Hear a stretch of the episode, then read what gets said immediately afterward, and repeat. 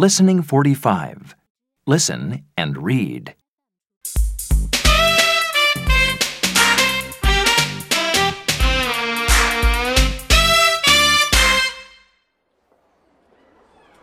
I love the zoo. I like the penguins.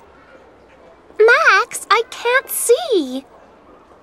Are you watching the monkeys? Yes, I am.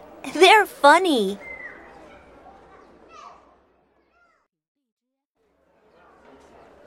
Max? Wait, I'm watching this funny monkey. Look! The monkey is taking your sandwich.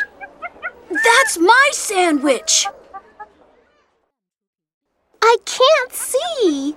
Is the monkey eating the sandwich? No, it isn't. It's taking my book. And my bag. Come here, Holly. Look! The monkey is giving our things to Holly.